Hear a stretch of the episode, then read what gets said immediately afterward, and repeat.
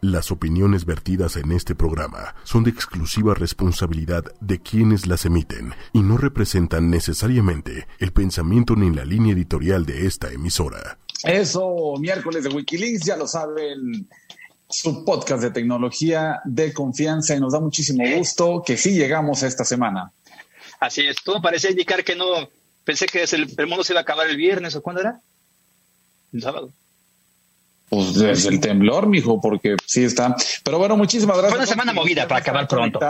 Los que ya se están conectando, porque tenemos mucha información, hay de Apple, está, estamos en el mes del Pride, así que hay mucha gente que trabaja en industria y es LGBT, entonces vamos también a, conocer algunos de ellos, son gurús algunos. Así es, y sobre todo también a, conocer qué es lo que están haciendo las empresas para este para ponerse a la onda con esto, a la mano. Pero también tenemos robots. Así es, los robots van a ayudar a la nueva normalidad. O sea, a ver, y estamos hablando de robots que ya pueden comprar ustedes este, para que lo tengan sirviendo, despachando el menú de su este, restaurante. De eso vamos a hablar también más adelante. Cómo, dónde conseguirlos, qué hacer, de qué tipos hay. Eso vamos a conocer también el día de hoy. Así es, pero vámonos, Don Wiki. Empezamos primero con las manzanas. Las, manzanas, se pusieron vivas ayer y bueno, pues lo que todos esperábamos, pues lanzamientos y demás, creo que lo más relevante fue el iOS 14, ¿no? ¿Usted qué opina? Eh, yo creo que tanto el iOS 14 como el, el, nuevo procesador o el anuncio donde este Apple decide divorciarse, pues eso es una declaración de divorcio de Intel, que por muchos años estuvo haciendo los procesadores, y ahora van a decir, a mí qué me importa eso. Bueno, pues resulta que... Cuénteme, cuénteme, este, cuénteme. No, pues el procesador está, em, se ha desarrollado bajo una nueva arquitectura y eso va a traer quizá algunos conflictos entre algunas aplicaciones que este, o algunos programas para que funcionen correctamente en las nuevas Macs. Eso significa que algunas cosas no van a funcionar, pero algo, otras sí van a funcionar mejor. Y es el caso de algunas aplicaciones que tiene para iPhone y para iPad, para en, iOS, eh, que van a poder estar disponibles también ahora en las computadoras. Pero ¿sabe qué? Eso me recuerda, pues, ¿cuánto tiempo aventaron con Intel? Como 15 años, más o menos. Porque las Power, las Power Mac, realmente las Power, bueno, antes de que fueran las, las iMac, las este, iBook y demás, pues eran este pues eran Power, eran el procesador Power que permitía trabajar y corría, esa era una ventaja anteriormente, corrían sobre el sistema operativo basado en Linux, por lo cual te permitía correr hasta juegos que, eran exclusivos, por ejemplo, o aplicaciones que podían ser tanto como para iOS, para sí, iOS en ese entonces, como para Windows. Es más, un ejemplo, hace, hace, hace una semana estaba yo así encima, encima de, de querer instalarle Windows a mi Mac para que para poder jugar Age of Empires, pero si yo hubiera tenido una computadora que todavía tuviera un procesador Power o por lo menos tuviera este tuviera la oportunidad de leerlos, pues sí se podía. Eso esos este sistema ese sistema operativo pues todavía funcionó con Power y era creo hasta el Lion. Hasta Lion fue el último, pero también hay otro chisme que me habían dicho que también iban a trabajar con AMD los de Mac pues quizá de alguna forma conjunta, don Campos.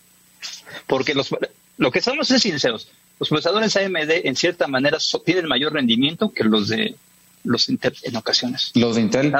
sí, les están ganando, les están ganando. Sí, lo que pasa es que el Intel es muy comercial, pero AMD es, aunque bajita la mano, bajita la mano, tiene mejor rendimiento. Una computadora AMD este, versus una de Intel tiene mejor rendimiento. Pero bueno, ahora, ¿Cómo vio el iOS Android? pues eso fue parte de mi tweet. Eh, iOS hace un cambio eh, de imagen, no nada más de nuevas funcionalidades. Ahora van a tener widgets. Entonces, la imagen que mostraron, algunas de las imágenes que mostraron en esta presentación, muy acartonada, pero bueno, pues hay una, parecía Naciones Unidas y eso está interesante porque pues están muy a favor de la inclusión, de que, pues, eh, que salga por ahí este alguien asiático, alguien afro, alguien latino, alguien este, como que pues búscate ahí al, para, primero que, sale Chuchito, vete para acá. A ver, alguien para acá. Ajá, alguien musulmán, alguien gringo, alguien, o sea, sí se agarraron de verdad, faltó nada más un esquimal y eh, para que terminaran con la presentación. Entonces mostraron este iOS que ese sistema operativo donde ahora pues ya vas a poder tener widgets que era algo que nadie pedía. Bueno, no sé, a mí no me, a mí la verdad no me gustan porque consumen mucha energía. Este, yo no necesito estar viendo. Widgets son estas, eh, ¿cómo decir? Eh, estas pequeñas pantallas, ventanas, exacto, que están mostrando cosas como eh, el estado del tiempo, que están mostrando eh, finanzas, que hay, hay para muchos. Sí, de hecho, y para, la gente que nos está escuchando, viendo, pues bueno, vamos a ponerlo, son las, son las ventanitas que te aparecen en el, vas en el sistema operativo Android, que te dicen clima, o tienes ahí la del Twitter, o tienes la del Facebook, que sí, te, generan, te calientan el teléfono, te generan mucha, mucha carga de, descarga de energía. Pues realmente son estorbosas. Yo no le veo chiste, nunca le he visto chiste. Yo no tampoco, o sea, pero habrá quienes sí les pueda gustar y que les parezca que esto es una eh, es algo bastante bueno. Es algo que ya tenía Android y que no tenía de alguna manera eh, iOS. Llega y ahora aparece, ves tu teléfono a Apple y ahora el operativo se aparece a Android. Así es. Ahora, la única ventaja que le encontré a este sistema operativo, y, eso también es que verlo, pero de forma de seguridad, de seguridad, el CarPlay sí lo vio.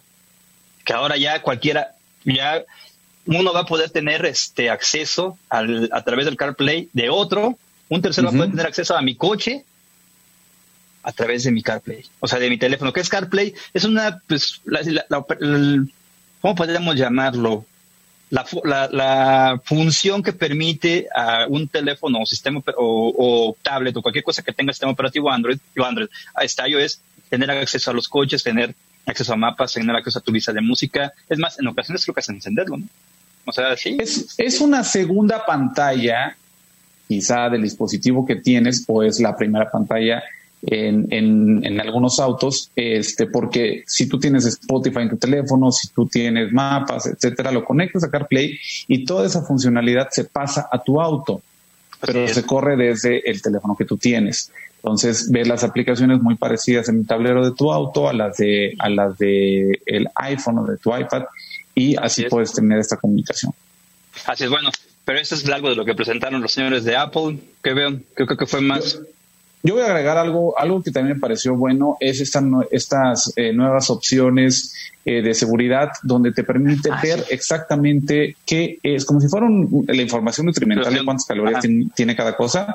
Eso lo vas a poder ver ahora en eh, cuando descargues una aplicación de qué datos están recolectando, cuánta, o sea, ya con más detalle, ya lo tiene, pero ahora va a estar presentado con un mejor etiquetado. Para que tú veas si realmente lo que estás bajando, qué tanto, qué, es lo que realmente bajaste, que es una ventaja. Pero bueno, este va a bajar, nada más, para cerrar ese tema, va a bajar el iOS este, para prueba ahorita en la versión beta o se va a esperar. Yo lo voy a bajar, quiero bajarlo. Yo también, nada más para probar. Además por morboso ahí. Saludos a Cristina Asensio, por cierto. Y vayan escribiendo ustedes también qué opinan de ese tipo de cosas, ¿verdad? Sí, yo creo que yo soy, de la idea de que esa cosa, pues, bueno, a ver, pues tiene sus ventajas. Pero ¿qué cree? Hablando de esto precisamente de Apple, pues ahora, como bien lo dijo, estamos en el mes del orgullo LGBT plus, así para JK. No sé qué JK y Yo me digo, digo plus y ya me quito de broncas. Pues fíjese que pues, me puse a, ver cuáles son de las empresas que tienen, qué, es lo que tiene cada empresa. Y fíjese, ese sí tuve que tomar nota porque sí es demasiado. Y cuando hablo de inclusión, no solamente me refiero a, este grupo de, de, ese segmento, al LGBT, sino también al latino, al, a la gente este, afroamericana o afro. ¿Por qué? Porque pues ya, ya para hablar de inclusión ahorita, aunque sea el mes el, orgullo LGBT, pues como la situación está ahorita, pues se recopile un poquito de información de todo. Pues fíjese que Apple es una de las empresas con mayor inclusión de personas de color y latinos en el último informe que tenía, que, tengo aquí, tenían el 9% de los trabajadores era afroamericano. Este, este fue en el, en el 2014, el, el 9% era, era, afro. Este, y pasó a tener en el último informe a 12, ya tiene 12%, o sea, ya subió, o sea, ya subió 3%. Entonces, que por parte de los latinos, el 14, era 14% y ahora ya tienen 18%. O sea, ya, ya le van creciendo. Ahora, ellos no aportaron tanto este, sobre la cuánta gente tienen de la, de la comunidad LGBTQ+. No sé qué significa el, Q+, pero, bueno, el Q, pero este es así. el Q es de queers.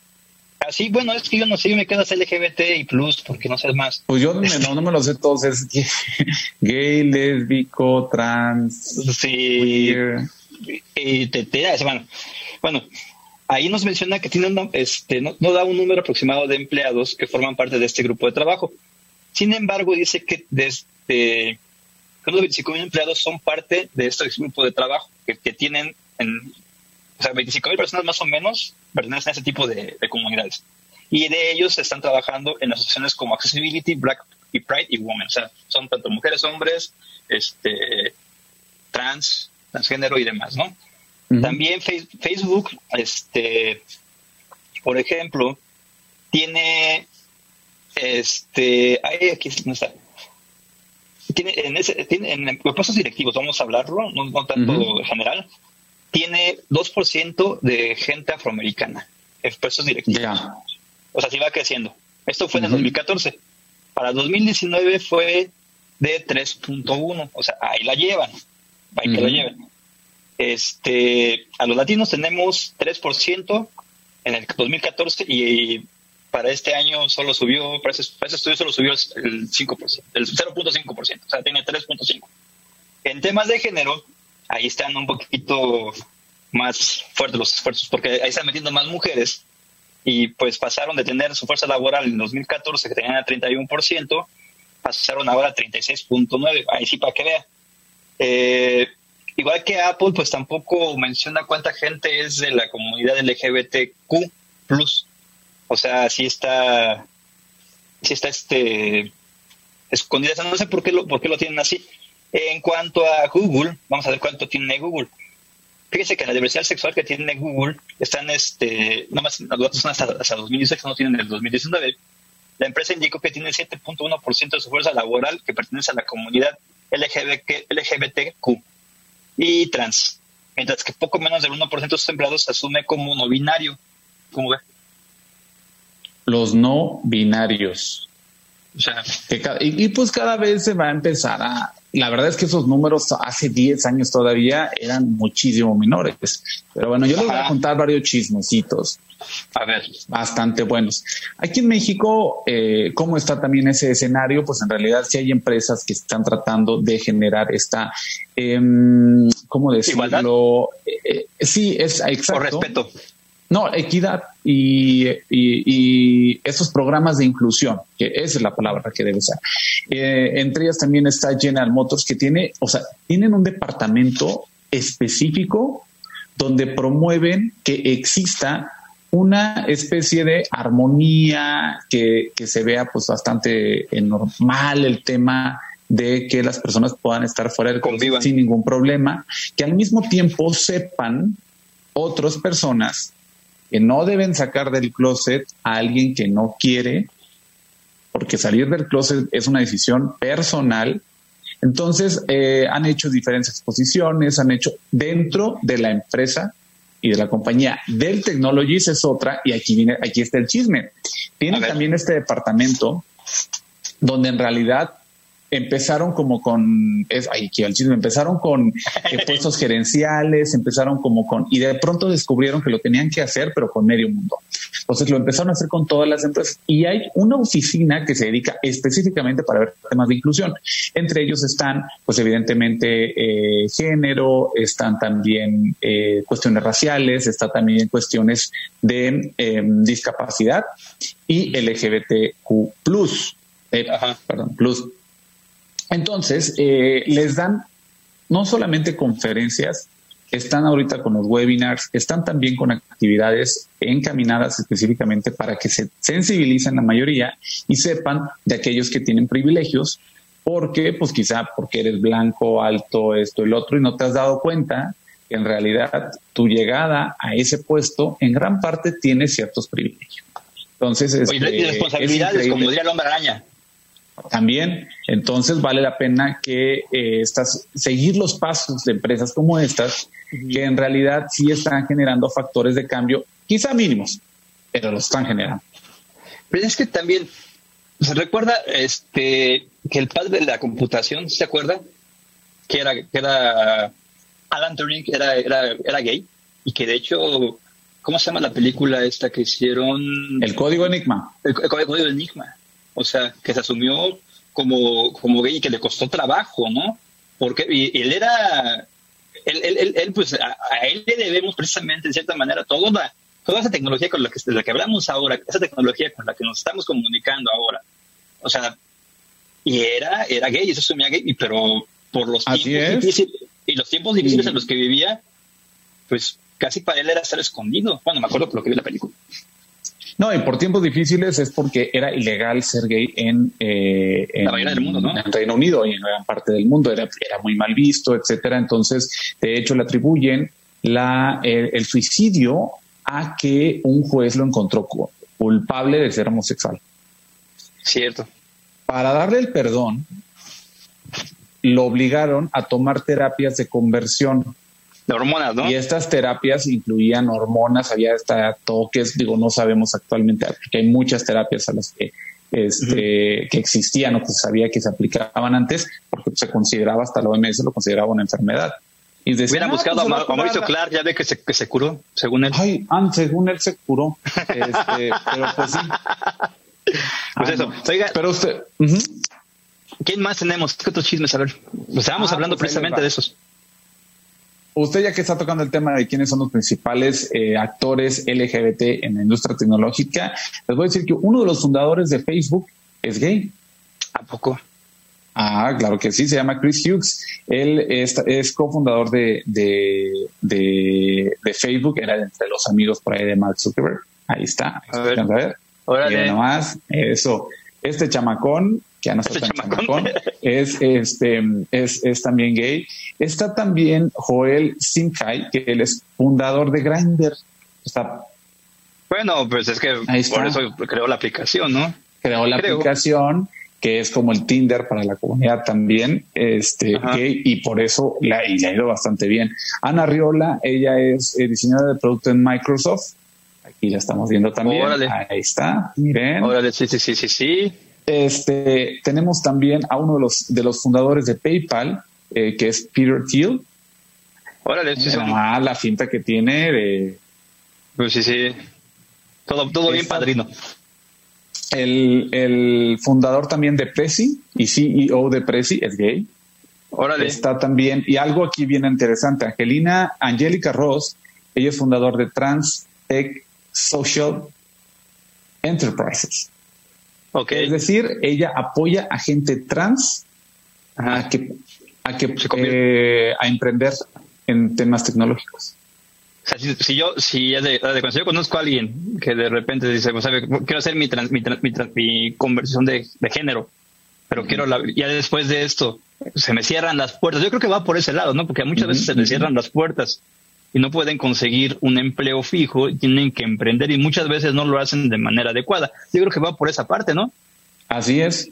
Y por último tenemos al más, el, el- el más influyente de la comunidad LGBT, que es Tim Cook, que es el CEO de Apple. Desde lana. 2011 es, pues hasta, hasta- desde el 2011 ya está por cumplir 10 años en ese cargo y es conocido como el hombre gay más poderoso de la industria tecnológica.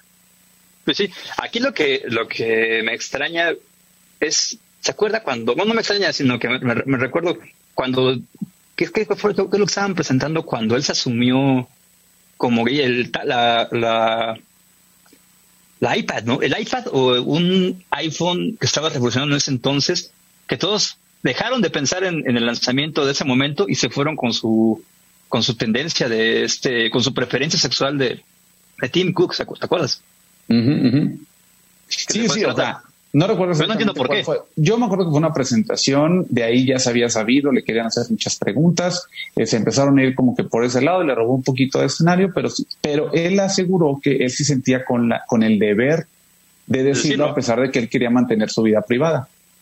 Sí, es, es que esa, era la cuestión. Y oiga, Don Wiki, pero finalmente ya, ¿usted cree que la tecnología va a seguir, ahora sí va a seguir, seguir siendo parte de, pues, siendo más inclusiva? Haciendo un mejor mundo para toda la, para la igualdad, sin importar preferencias, sin importar colores de piel, de como ya para irnos con la, entrevista. Yo le voy a decir que las industrias tecnológicas son las que en general son más abiertas y por este espíritu innovador quizá son aquellas que sí se prestan eh, a romper los paradigmas de las industrias tradicionales. Esa es la moda ahorita, que quién sabe qué va a pasar en un futuro porque también ya todo se concentra en la industria tecnológica y va creciendo, entonces va agarrando cosas conservadoras, pero cosas liberales, cosas innovadoras, y gracias a la tecnología hemos aprendido que la forma de trabajo puede ser diferente y entre ellos está la inclusión. Así es. Pues bueno, oiga, Don Wiki, también hablamos de nueva normalidad ya para seguir con el tema, con la triste norma, nueva normalidad. Usted entrevistó a alguien sobre los, el tema de robots. Así es. Así es, entrevistamos a Mauricio Corona, presidente de GCD, que es una empresa que, miren, ya tiene, ya tiene formados los robots listos para la nueva normalidad y esto fue lo que nos dijo Mauricio Corona. Así es. Corre la del productor, por favor. Hola, ¿qué tal, Salvador? Mucho gusto, muchas gracias por, por comunicarte y por el tiempo para contigo y con tu auditorio. Me da, me da mucho gusto a mí que nos puedas tomar la llamada para el podcast. Oye, cuéntame un poco, a ver, esta parte. ¿El mexicano sí le entra o no a esto de los robots humanoides? Claro, es, decir, interesante la pregunta. Mira, definitivamente, eh, la realidad es que yo creo que México es potencia mundial en temas de robótica desde hace muchos años, ¿no? Lo hemos visto y en muchos periódicos, noticias, principalmente universitarios, ¿no? Que salen, inclusive ganan olimpiadas, etcétera. Lo que faltaba en nuestro país, sí creo que eh, definitivamente, pues era ya un tema más empresarial, ¿no? El cómo ya estos robots realmente se podrían eh, meter, pues, a la industria mexicana para, para pues, eh, ayudar, ¿no? A todo tipo de, empresas, industrias, institutos, etcétera, ¿no? Y ahí es donde creo que probablemente no se visualiza mucho la robótica mexicana. Aquí podríamos decir que hay un antes y después de la robótica con la, em, pues no llegada, pero sí con eh, la popularización de la inteligencia artificial. Definitivamente, mira, la inteligencia artificial, la realidad es que es un concepto, inteligencia artificial es un concepto de hace 70 años, ¿no? Eh, la inteligencia artificial, conforme se venía manejando, inclusive yo recuerdo hace 20 años aproximadamente en mis, mis clases de, de la universidad, pues yo llevaba ya materias de inteligencia artificial principal problema que, que, veíamos es que pues había muchas restricciones en el tema de poder de cómputo, ¿no? Cosas que pues evidentemente después con el paso de los años, este pues con todos estos temas de nube, elasticidad, etcétera, pues esto, estas restricciones se, se, se obviaron y entonces eso permitió seguir avanzando esta parte de, inteligencia artificial. Si nos vamos a la parte de inteligencia artificial, hay dos grandes ramas, ¿no? La parte de sistemas expertos, que es la que tradicionalmente conocíamos desde hace 30, 40 años, ¿no? Y se popularizó mucho con este famoso juego ahí de, ajedrez, ¿no? Que le ganaron ya a alguien, eran sistemas expertos. Pero ya con el poder de cómputo, pues a partir de 2010, ¿no? Se popularizó mucho el tema de machine learning. Y ahí entonces, ahora sí estos modelos de inteligencia artificial pues nos permiten, pues digamos que jugar mucho más con, con infraestructura como podría ser ahora ya el tema de robots humanoides, ¿no? Entonces, sí definitivamente de 10 años a la fecha, este, pues ya toda esta parte se ha potencializado, ¿no? Y bueno, mencionabas también que faltaba esta parte de negocio y aquí, pues, eh, México, ¿cómo ha, ha respondido?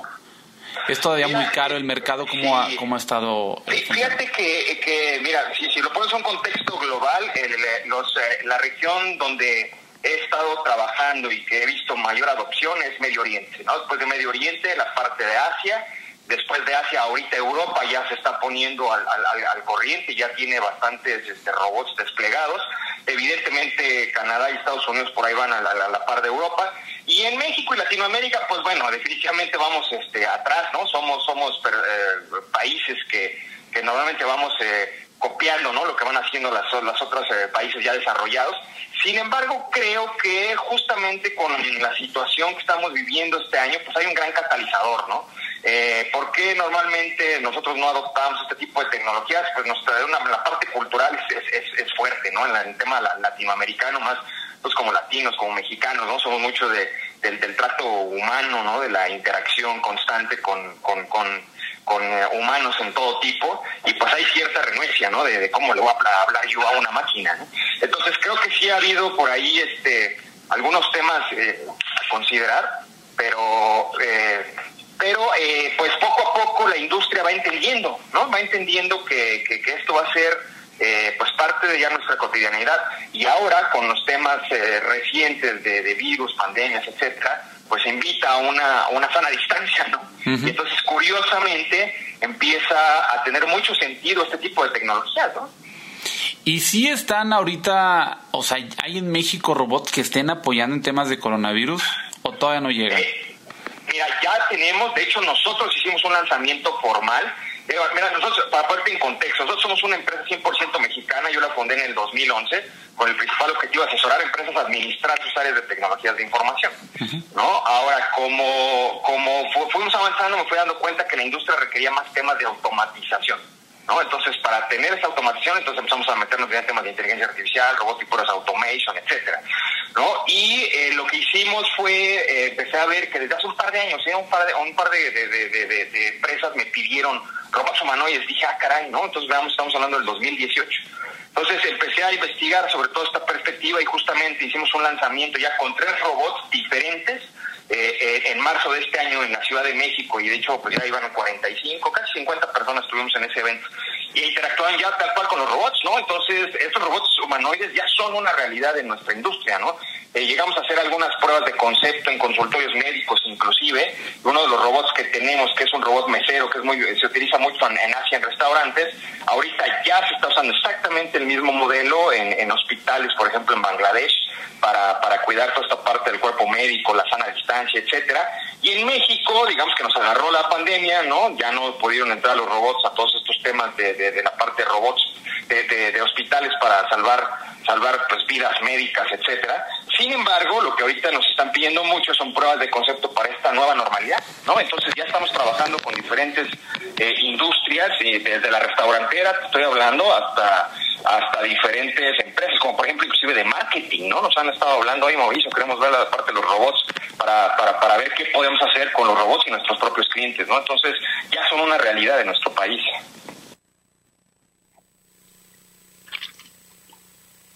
Pues sí, ya son una realidad en nuestro país, es justo lo que nos estaba este, comentando Mauricio, es decir, ya están ahí listos para que, para ponerlos. Este, para ponerlos, exacto. Como dicen, así que plug and play, o sea, sáquelo de la caja, conéctelo y a que ande corriendo. La página es G, GS, G-E-S-E-D-I-G, GSDIG.com y ahí están los robots y todo, tienen bastantes este, simpáticos, están simpatiquillos, ¿eh? Pero sí hay algunos que precisamente, ¿se no sé si la gente se acuerde que sacaron un video de un robot mesero en China, pues es el mismo. Sí, ¿Es el sí, mismo sí. Sí, sí, sí. Porque, porque nos, me comentaba este Mauricio que este tenían eh, proveedores en Shanghai. Es el mismo robot, está, está genial eso. Pero bueno. Ellos son los que lo traen también aquí a México. Mauricio Corona, presidente de GCDIG, es el quien estuvo también aquí en entrevista. Muchísimas gracias, señor Campos, porque pues ya. Pues el tiempo se nos fue. Cuídese. Nos vemos la próxima semana. Recuerden, traten de no salir todavía. Bueno, se salgan, pero no lo, lo básico. Porque todavía, precisamente, así es. ¿Por qué? Porque pues todavía sigue, la cosa sigue fuerte. Pero bueno, les mandamos un abrazo virtual. Don Wiki, ¿Cuántos años de periodista? ya lo saben, 20 años de periodismo.